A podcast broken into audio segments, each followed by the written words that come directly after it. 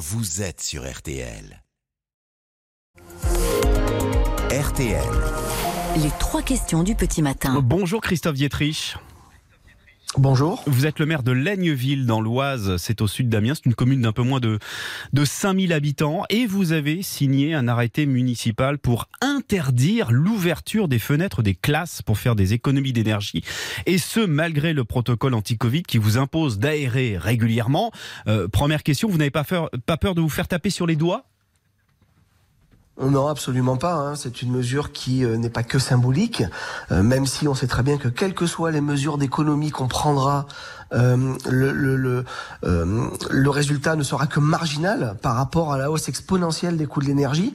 Mais c'est une mesure qui montre, qui met en, en lumière les incohérences du gouvernement qui d'un côté nous demande de faire des, des, économies drastiques et qui dans le même temps mm. euh, demande aux enseignants d'ouvrir les fenêtres toutes les heures pendant 10 minutes, ce qui est totalement incohérent. Donc c'est de la euh, Sachant que nous on a non, c'est absolument pas de la provoque. C'est simplement une façon de dire au gouvernement attention, euh, vous nous demandez de faire énormément d'économies, vous nous demandez de réaliser l'impossible, parce que bien évidemment, quelles que soient les mesures qu'on prendra, euh, euh, le, mur financier de, l'augmentation du coût de l'énergie, il nous arrive là en pleine figure.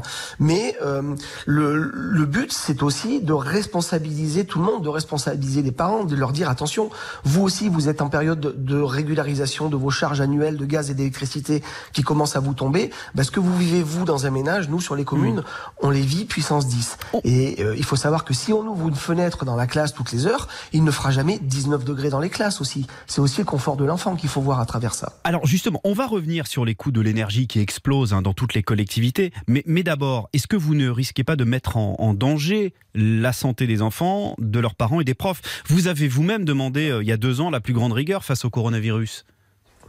Oui, non, mais absolument pas, tout simplement parce que je n'interdis pas totalement l'aération des pièces. C'est-à-dire que dans, l'arrêté, il est bien stipulé que j'autorise l'ouverture euh, avant 8h30, puis à 11h30, et ensuite à 13h30 et à 16h30. Oui, alors le protocole dit 10 minutes d'aération par heure.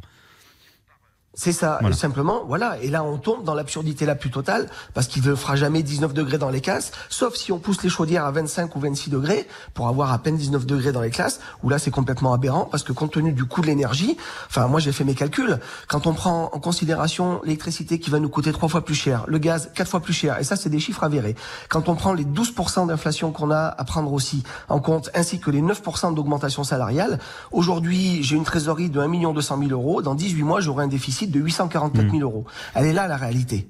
Et aujourd'hui, les mesures que le gouvernement vient de prendre la semaine dernière ne couvrent que 10%, ne couvrent que 10% de l'augmentation du coût de l'énergie. Alors justement, Christophe Dietrich, ces mesures, il y avait cet amortisseur électricité annoncé par le gouvernement. C'est pour les communes de plus de 10 agents c'est votre cas. Donc l'État prend en charge 50%, on va être très précis, l'État prend en charge 50% du surcoût de l'électricité au-delà de 325 MWh. Ça va vous aider à hauteur de combien? Ben non, euh, nous ça va nous aider à hauteur de 10% du coût de l'énergie, hmm. de la hausse du coût de l'énergie. C'est-à-dire qu'en plus, le, je sais pas si vous avez vu le calcul, mais celui qui a inventé ça, il a dû aussi inventer une usine à gaz. Euh, donc c'est extrêmement complexe. Hmm. Si j'avais voulu moi y perdre les mers, j'aurais pas fait autrement. D'accord? Donc il y a, y a l'effet d'annonce, et puis a la réalité. Le problème, c'est qu'aujourd'hui, on sent bien qu'il y a une, une, une dichotomie entre euh, la réalité telle qu'elle est perçue par Paris et la réalité telle qu'elle est vécue dans nos communes. Euh, euh, la, la, le Covid a montré une chose extraordinaire, c'est que les communes sont les échelons qui ont été les plus réactifs face au Covid. Et une fois encore, les communes se retrouvent en première ligne.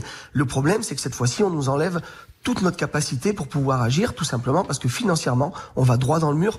Euh, je, quand je parlais il y, a, six mois de tsunami financier, tout le monde me rigolait au nez. Aujourd'hui, tout le monde est en train de l'admettre. C'est ça la réalité. Vous dites que ces aides sont insuffisantes. Qu'est-ce qu'il faudrait de plus? Comment, euh, comment vous sauver, Monsieur le maire? Eh ben c'est exa euh, exactement le terme. Comment sauver les communes de France? Tout simplement, enfin tout simplement, attention, c'est pas simple je sais que c'est extraordinairement complexe. Il faut qu'on arrive à un bouclier tarifaire qui soit du même niveau que celui qui est proposé aux familles. N'oubliez pas qu'à travers les mesures que je prends là, il s'agit de sauver la cantine, le périscolaire, le centre de loisirs, toutes ces choses qui ne sont pas obligatoires pour les communes, mais qui sont absolument essentielles pour nos communes pour nos habitants. Et moi, si dans 18 mois j'ai 844 000 euros de déficit, je serai obligé de fermer tous ces services. Hmm. Et au final, comment les gens vont faire? C'est ça la réalité.